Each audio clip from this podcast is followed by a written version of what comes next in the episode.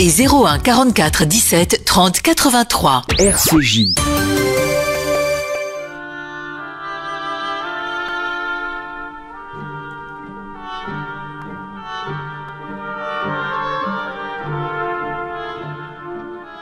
L'esprit d'escalier, une émission d'Elisabeth Lévy avec Alain Finkielkraut, un partenariat RCJ Causeur. Bonjour Alain Finkielkraut. Bonjour. La haine a pris ses quartiers au cœur de l'infotainment. C'est en ces termes, Alain Finkielkraut, que vous commentiez le 3 octobre dernier la une de M, le magazine du Monde. On y voyait Mehdi Meklat et Badroudine Saïd Abdallah, dit Mehdi et Badrou, proclamer le grand remplacement, c'est nous. À l'époque, les deux kits du Bondi Blog étaient la coqueluche du tout Paris. De Canal Plus à la Fondation Vuitton, de Christiane Taubira à Pierre Berger, on s'arrachait ces représentants d'une nouvelle élite islamo-paillette qui était le visage du multiculturalisme joyeux. Bien sûr, on regrettait la violence de certains de, leurs propos, comme ce fameux tweet où m'éclate euh, sous pseudo, euh, sous pseudo éventé de, sous le pseudo éventé de Marcelin Duchamp, disait qu'il aurait fallu lui casser les jambes à ce fils de pute de Finkielkraut. Des blagues de potage, disait-on. Aujourd'hui, ces blagues ne font plus rire personne. C'est qu'entre-temps, on a découvert des milliers d'autres où Mehdi, the Kid ressasse, toujours sous un pseudonyme éventé, sa haine des juifs, des homosexuels et des femmes libres, tout en faisant des excuses entortillées. Ses anciens parents s'efforcent de croire qu'il n'y a aucun rapport entre le gentil Mehdi et le méchant Deschamps, et pas Duchamp. Donc Alain Finkielkraut, vous nous direz si cette consternante affaire sera, pour l'antiracisme idéologique que vous combattez depuis longtemps, l'épreuve de vérité fatale et salvatrice. Et ensuite, en fin d'émission, nous évoquerons une fois encore euh, l'affaire Fillon après l'annonce par le parquet national financier de la domination de trois juges d'instruction. Euh, vous nous direz si, comme Marine Le Pen, euh, vous pensez que les juges se livrent à un acharnement contre certains candidats. Mais commençons par l'affaire Méclate et Alain Finkielkraut, vous l'avez suivi et vous avez même remonté le fil. Alors je vous laisse l'exposer parce que finalement la façon dont elle a fait irruption est aussi importante. Vous avez raison. Premier constat, en effet, ce ne sont pas des journalistes fureteurs, animés, selon le mot que Edoui Plenel a repris à Albert Londres, par la passion de mettre la plume dans la plaie, qui ont révélé la violence effrénée du porte-parole des banlieues, adoubé, adoré, vous l'avez dit, par le monde des médias et du showbiz, ce sont des internautes obstinés. Et pourtant, tout était là, devant nous, offert, disponible. Il n'y avait qu'à se baisser pour ramasser. Un long article du magazine hebdomadaire du Monde, le M, dont nous avons parlé ici même, comme vous l'avez rappelé Elisabeth, nous avait appris l'existence de Marcelin Deschamps, le pseudo pulsionnel de Mehdi Méclate sur Twitter.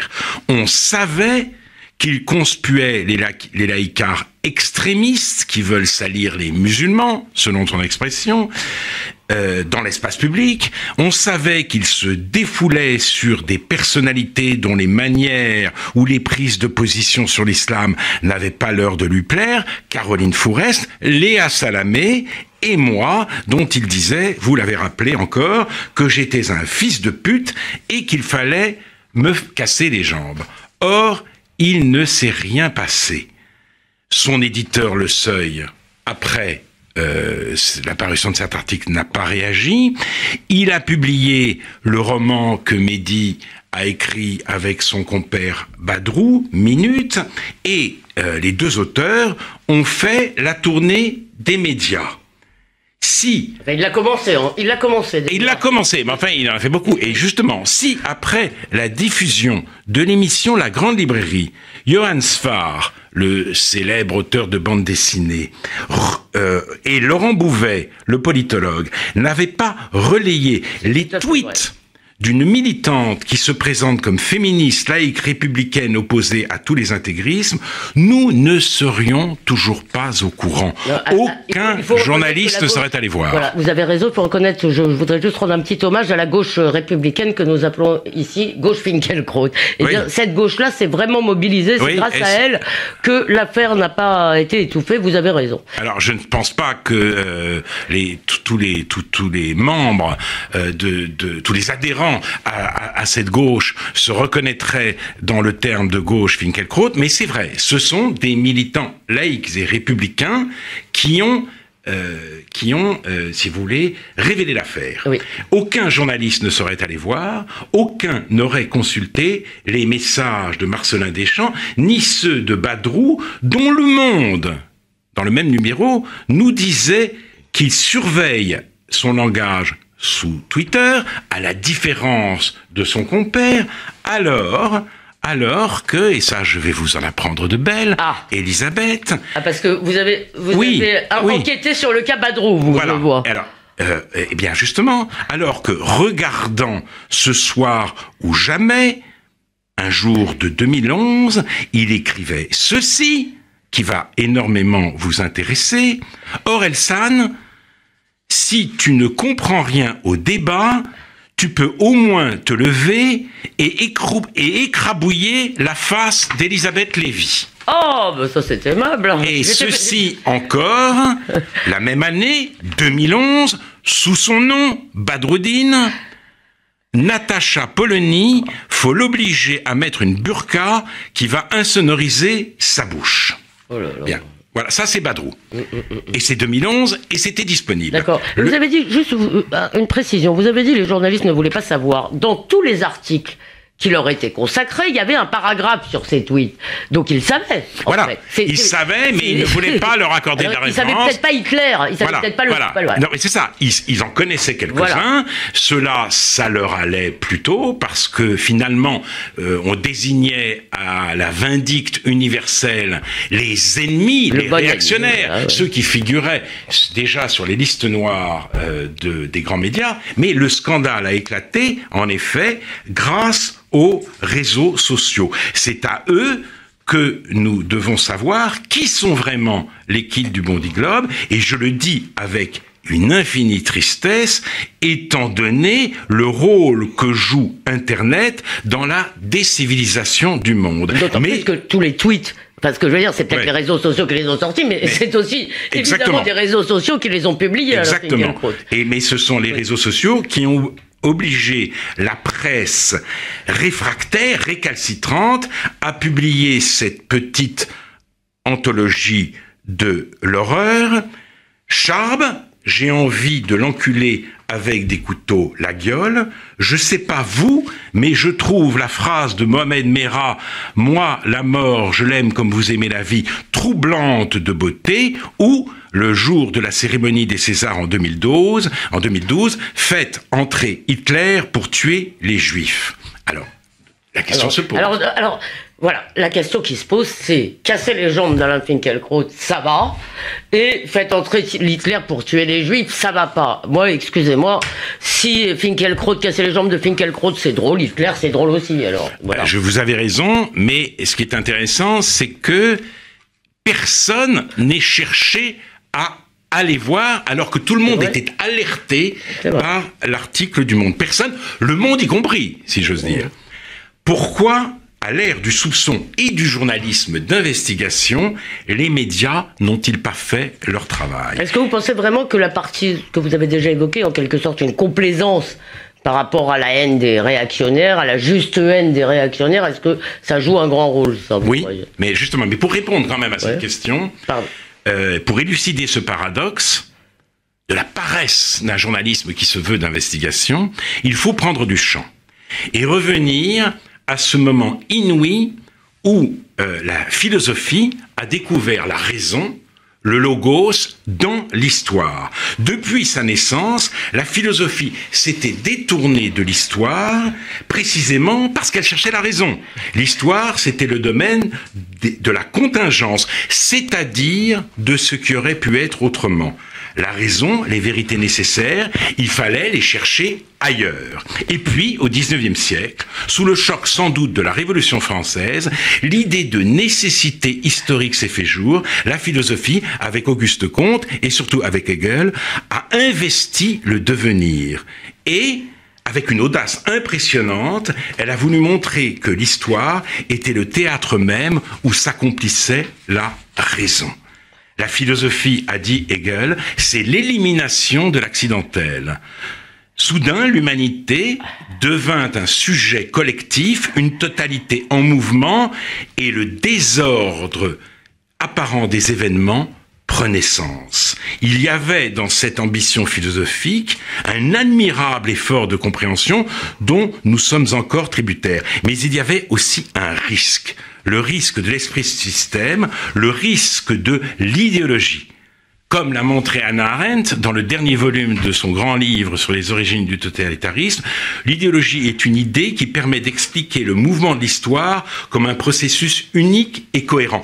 Et ajoute-t-elle, dans cette prétention de tout expliquer, l'idéologie s'affranchit de toute expérience dont elle ne peut rien apprendre de nouveau, même s'il s'agit de quelque chose qui vient de se produire. Pour résister à l'idéologie, qui est la tentation permanente de la philosophie de l'histoire dans laquelle nous sommes plongés. Il y avait jusqu'à présent le journalisme. Le journalisme, c'était l'irréductibilité des faits, le rappel constant que l'être déborde l'idée, ou comme disait Peggy, que tout est immense, le savoir accepté. Mais voilà, le journalisme a été rattrapé par l'idéologie. C'est même l'une des définitions possibles du politiquement correct. L'histoire, pour une majorité de journalistes, se résume non plus à la lutte des classes, mais à l'affrontement des acteurs de la diversité et de ses ennemis. Les uns œuvrent à la reconnaissance de l'homme par l'homme, qui est la fin de l'histoire, les autres veulent à tout prix l'empêcher. Et les euh, journalistes ainsi formatés euh, n'enquêtent que dans le sens du poil. Si l'on avait appris dans un article du Monde qu'une personnalité célèbre de l'intelligentsia ou du showbiz avait dit quelque part qu'il fallait casser les jambes d'un philosophe, d'un artiste ou d'un théologien musulman, toute la presse aurait lancé ses plus fins limiers aux trousses du coupable. Et même si ça avait été un identitaire, euh, c'est-à-dire un médi... Euh, oui. Euh, oui, bien sûr, mais toute la presse aurait lancé ses plus fins limiers aux trousses du coupable, elle aurait décortiqué son compte Twitter, interrogé ses proches et, et aurait mis durablement l'auteur de cette phrase assassine ou de cette phrase, disons, menaçante hors d'état de nuire. Mais quand les faits ne se conforment pas à l'histoire qu'ils se racontent, les mêmes journalistes d'investigation se mettent aux abonnés absents. Ils ne veulent pas voir, ils repoussent hors du champ de euh, l'information les vérités réfractaires. Ainsi, euh, euh, nous font-ils vivre, eux qui ont la responsabilité des faits, sous l'empire du faux. Mais euh, allez-y, allez-y. Non, alors, comme le dit Eric Veuglin, dans le conflit entre système et réalité, c'est la réalité qui doit céder le pas face au système. Avec la ferme éclate, le système a dû céder de très mauvaise grâce le pas à la réalité. Et ça, votre développement euh, passionnant d'ailleurs sur euh, euh, l'investissement en quelque sorte du journalisme dans une espèce de messianisme fait, fait, penser à ce que disait Philippe Cohen, feu mon ami Philippe Cohen, qui disait lui, le journalisme n'a pas été rattrapé par l'idéologie, il est devenu en lui-même une idéologie. Et en réalité, quand on entend Edoui Plenel vraiment parler de journalisme, on a l'impression que ça a remplacé le marxisme, effectivement, dans leur... Ça, parce que effectivement, il s'adosse à une vision du monde close et euh, qu'ils veulent défendre contre vents et marées, c'est-à-dire contre les vents et marées de la réalité elle-même. Mm, mm. Alors, mais voilà, j'ajoute qu'il ne faut pas se leurrer. Sartre disait autrefois qu'il ne fallait pas euh, décourager Billancourt en révélant la vérité stalinienne du communisme. Les grands médias ne veulent pas désespérer de ce nouveau Billancourt que sont les quartiers populaires. Ils vont, vont donc renforcer le système contre la réalité et ils sont d'ores et déjà en train de, euh, euh, de, le faire. Après Vous voulez dire que l'affaire va être euh, étouffée, que retombée, et, que, petit- et que ça n'aura aucune conséquence? Je- ça aura peut-être quelques conséquences, mais je crois que ce n'est qu'un petit couac. Et d'ailleurs, j'en ai eu l'exemple tout récemment, après sa consécration canoise, Ouda Benyamina vient de remporter le César du meilleur premier film pour Divine. Tout le monde s'en est félicité et le monde au premier chef. Et pourtant, on pouvait lire justement dans l'article du Monde Magazine dont nous sommes partis, dont tout aurait dû partir d'ailleurs, on pouvait lire dans cet article que Ouda Benyamina était la grande sœur de Mehdi et Badrou, qu'elle disait, je la cite, quand même, nous sommes en train de former une intelligentsia, en face ils ont bien Zemmour, il nous faut nos Me- Mohamed Ali, nos Malcolm X. Et le nous, le nous ne faisait absolument aucun doute. Aucun doute. C'était un le nous. C'est un nous ethnique, un nous religieux, un nous ethnique. C'est le nous Voilà. de c'est nous le grand remplacement. Voilà. Hein. Titre titre donné Mais- euh, euh, euh, en couverture au, au- au- au dossier dont nous parlons. On apprenait aussi que la réalisatrice de Divine se définit comme une combattante dont le travail est une prière et qu'elle se sent proche de la spiritualité de Tariq Ramadan. Alors passons sur Mohamed Ali comme modèle intellectuel. Mais Tariq Ramadan incarne, et il n'en fait pas mystère, l'idéologie des frères musulmans. Oui. Il est le petit-fils du euh, fondateur de cette confrérie. Et Malcolm X a fait contre Martin Luther King le choix de la haine, de la violence, de l'islam radical et de l'antisémitisme. Alors on me dira que euh, Ouda Benyamina a contribué à la libération de la femme en disant à sa productrice, à son producteur, pardon, à son producteur, devant le parterre canois tout est Bobby, non pas qu'il avait des couilles, mais du clito. Tu as, tu as du clito, je t'en félicite. Oh là Bon. là là là. On me dira aussi qu'elle a du talent à revendre et qu'elle a fait un film fort. Peut-être. Mais imaginez la réaction du monde et de tous les médias si une talentueuse réalisatrice identitaire avait été récompensée au César pour un film hagiographique sur la France des petits blancs. J'imagine, mais il, faut me laisser deux minutes pour vous poser une question tout de même sur cette affaire qui me, euh, euh, parce qu'évidemment on entend euh, à gauche des gens qui sont tout à fait euh, sincèrement désespérés. Il dit il faut pas tout jeter avec l'eau du bain et qui nous disent d'abord il y aurait d'un côté effectivement le gentil Mehdi et le méchant Marcelin.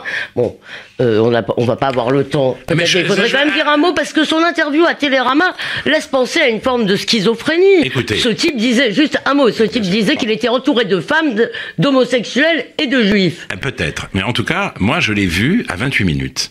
À 28 minutes, c'était après, parce qu'il faisait quand même la tournée des Grands Ducs hein, pour son film. Il était à 28 minutes, euh, donc euh, invité par Elisabeth Quint, l'émission d'Arte, et Mais euh, récemment, pardon, tout après l'affaire, oui, oui, après l'affaire. Non, non, non, avant, avant l'affaire, avant l'affaire. Oui. Mais il était face à des journalistes très complaisants, à l'exception de Guillaume Roquette. Il était avec Badrou, bien sûr. De Guillaume Roquette, qui lui a dit, bon, c'est vrai, mais enfin, quand même, vous avez écrit, Alain Finkielkraut, il faut lui casser les jambes. Vous trouvez que c'est comme ça qu'on fait du débat, vous trouvez pas ça un peu bien Euh, Guillaume Roquette était, était resté extrêmement poli. Oui.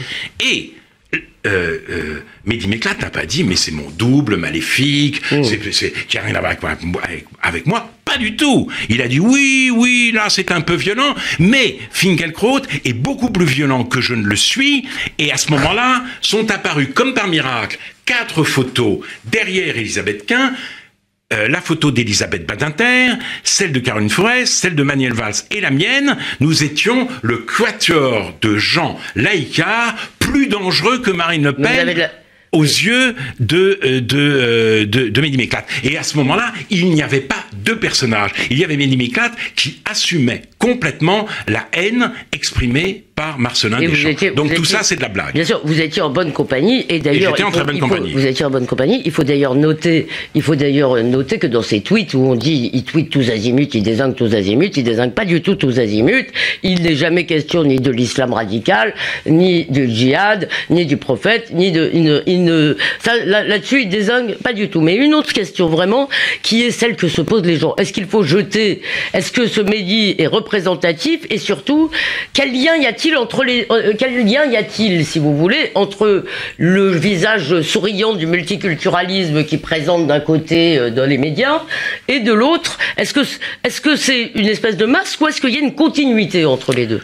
C'est ça que je voudrais. Eh ben, écoutez, ça, je demanderais justement aux journalistes d'enquêter sur ce thème, d'aller voir dans les balieux, de faire le travail que depuis le début de ce siècle ils ne font pas. Je rappelle que les territoires perdus de la République, ce n'est pas un livre de journaliste, c'est sous la direction de Ben Soussan un livre de professeur et de même pour le dernier une France soumise. Donc ce sont d'autres journalistes qui aujourd'hui essayent de faire ce travail. Alors euh, je ne saurais pas répondre à votre question. Je pense qu'elle est ouverte. Ce que je constate, c'est qu'Ouda Benyamina et Mehdi Meklat, c'est la même bande, c'est exactement le même discours, c'est le même poussez-vous de là que je m'y mette, et au moment où euh, euh, euh, il est contraint de lâcher le premier, le journaliste enfariné célèbre la seconde.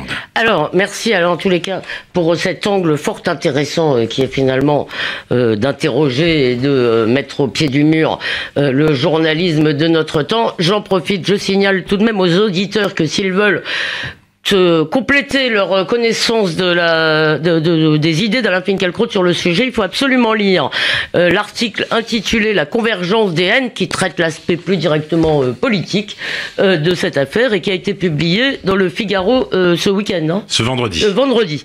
Voilà. Et je vous invite vraiment à le lire. passons très vite à l'affaire Fillon, ou peut-être aussi à l'affaire Le Pen, mais restons dans les faits sur l'affaire Fillon.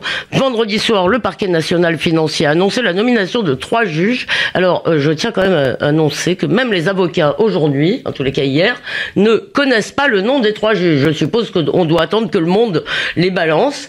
Euh, Marine Le Pen, qui elle était prise dans diverses affaires euh, qui concernent le, le, Parlement européen, a elle annoncé qu'elle ne répondrait à aucune convocation pendant la campagne et elle accuse carrément la justice de vouloir manipuler, de se livrer à des manipulations de la campagne. Alors Alain Finkielkraut est-ce que vous pensez que la justice fait son travail euh, ou est-ce que euh, vous pensez, euh, vous aussi, qu'elle cherche à intervenir de façon scandaleuse ou en tous les cas exagérée dans la campagne? Ce dont on suspecte François Fillon, nous en avons parlé à plusieurs reprises, n'est pas très reluisant.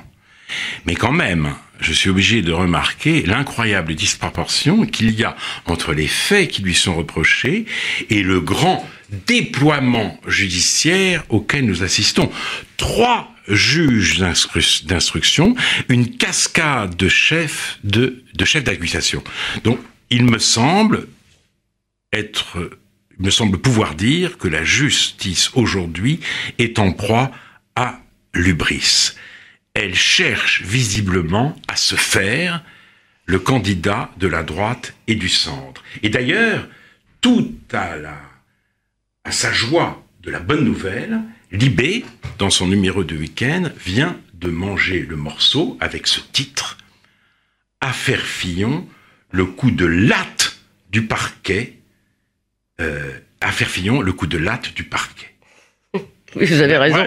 vous avez raison, c'est un aveu. C'est un aveu. Un peu la une du JDD, peut-être que je vous ai apporté. Oui, ce que les juges ont contre eux. Mais le coup de latte, ça m'a fait évidemment d'autant plus sursauter que c'est aussi ce que me promettait dans le sillage de Mehdi oui, les manifestants de Nuit debout. Alors, je ne veux pas céder à mon tour à la théorie du complot, mais je ne peux pas m'empêcher de penser que le troisième et le quatrième pouvoir, que pour le troisième et le quatrième pouvoir, il est bon économiquement et, et moralement que la France devienne un open space. Et donc, euh, ces deux pouvoirs déblaient le terrain pour Emmanuel Macron. Et ils n'ont aucun scrupule à mettre sous coupe réglée la campagne présidentielle. Si avec tout ça, le peuple s'obstine à voter mal, il faudra songer à le dissoudre. C'est vrai. Mais alors permettez-moi de vous contredire sur un des points. Pour les journalistes, je pense que vous avez parfaitement raison. Pour les juges, j'ai l'impression que vous ne tirez pas toutes les conséquences de ce que vous avez dit au départ, c'est-à-dire c'est l'ubris, à mon avis, Eliane Oulette, vous lui apportez un dossier sur Macron, c'est si vous voulez, c'est des chiens qui sont lâchés en quelque sorte, ils veulent se faire tout le monde, ils veulent ils veulent euh, nettoyer la politique. Non, je pense que vous avez raison. Je pense qu'il y a un peu les deux. De même chez les journalistes, il y a un peu les deux. Il y a cette ah non, les journalistes veulent faire élire Macron. Non, là. certains d'entre eux, mais d'autres, mais d'autres sont, trop, sont, sont, trop contents aussi de pouvoir, si vous voulez, euh, révéler une affaire. C'est vrai. et Louis Plenel ne veut sans doute pas faire élire Macron. dès, vrai. Lors, dès lors, euh, comme on l'a vu sur, à propos de Mehdi qu'elle ne contredit pas. Euh, euh, euh, brutalement leur vision du monde. Et euh, je pense en effet, en effet qu'il en est de même, non pas avec tous les juges, parce qu'on ne peut pas mettre les, les, les, les, les magistrats dans le, de, tous les magistrats dans le même paquet, mais il en est de même pour une certaine partie euh, d'entre eux, parce que c'est vrai, euh, à tout pouvoir il faut un contre-pouvoir, et il y a moins de, de moins en moins de contre-pouvoirs aujourd'hui au pouvoir judiciaire.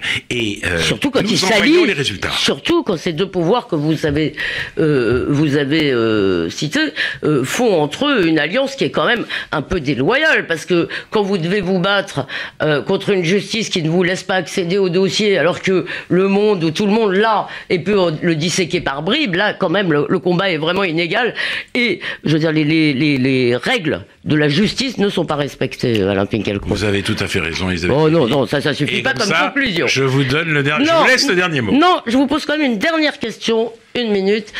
Est-ce que vous ne pensez pas, je reviens un peu quand même sur euh, l'affaire Méclate, est-ce que vous, ne pensez pas quand même que l'onde de choc, il y a des gens honnêtes quand même dans cette gauche progressiste, euh, et même peut-être chez les journalistes, est-ce que quand même l'onde de choc, qui est importante, ça quand même, les gens se sont émus, est-ce que vous ne pensez pas que ça va les faire réfléchir sur l'antiracisme qu'ils défendent et sur le multiculturalisme qu'ils défendent? Nous verrons. Mais ce que je sais, c'est qu'un grand nombre de ceux qui ne veulent rien voir ni savoir n'ont pas été vraiment ébranlés par ce qu'ils ont vu et entendu. Et s'ils sont demain, ceux-là, sommés de choisir entre l'identité nationale et l'antisémitisme des banlieues, ils choisiront au nom de l'antiracisme l'antisémitisme des banlieues. Alors, euh, je, pense que vous avez raison par ailleurs. Certains des défenseurs du multiculturalisme aujourd'hui sont touchés, affectés et essayent de réfléchir. Mais je vous parle euh, de ceux qui célèbrent, comme si de rien n'était, Ouda Benaminia. Ceux-là sont capables d'aller très loin dans, euh, dans leur soutien à ce qu'ils appellent les quartiers populaires. Vous, allez, vous irez voir Divine Peut-être. Bon. Peut-être. Mais c'est pas. C'est, Il n'est pas fois, exclu que ce soit un beau film. Et ce n'est pas exclu. Et ce n'est pas le problème. Oui, oui, je, je, sûr. je, je l'ai dit. Oui, oui, vous l'avez dit. Imaginez un bon film euh, sur euh, les, les, les, les petits blancs, euh, les petits blancs des, des, des, des de, de la France, de la France périphérique. S'il avait été récompensé, ça aurait été un scandale. Alain Finkielkraut, en tous les cas, donc, eh bien, malgré leur tentative, bien sûr, personne ne vous, ne vous grand remplacera, ni ne vous remplacera tout court. En attendant, la semaine prochaine, on vous lit dès mercredi dans le nouveau numéro de Causeur. On peut aussi, bien sûr, réécouter cette émission sur causeur.fr et radio rcj.info. On peut aussi la suivre en direct sur ces deux sites. Bonne semaine à vous, cher Alain, et à vous tous, chers auditeurs.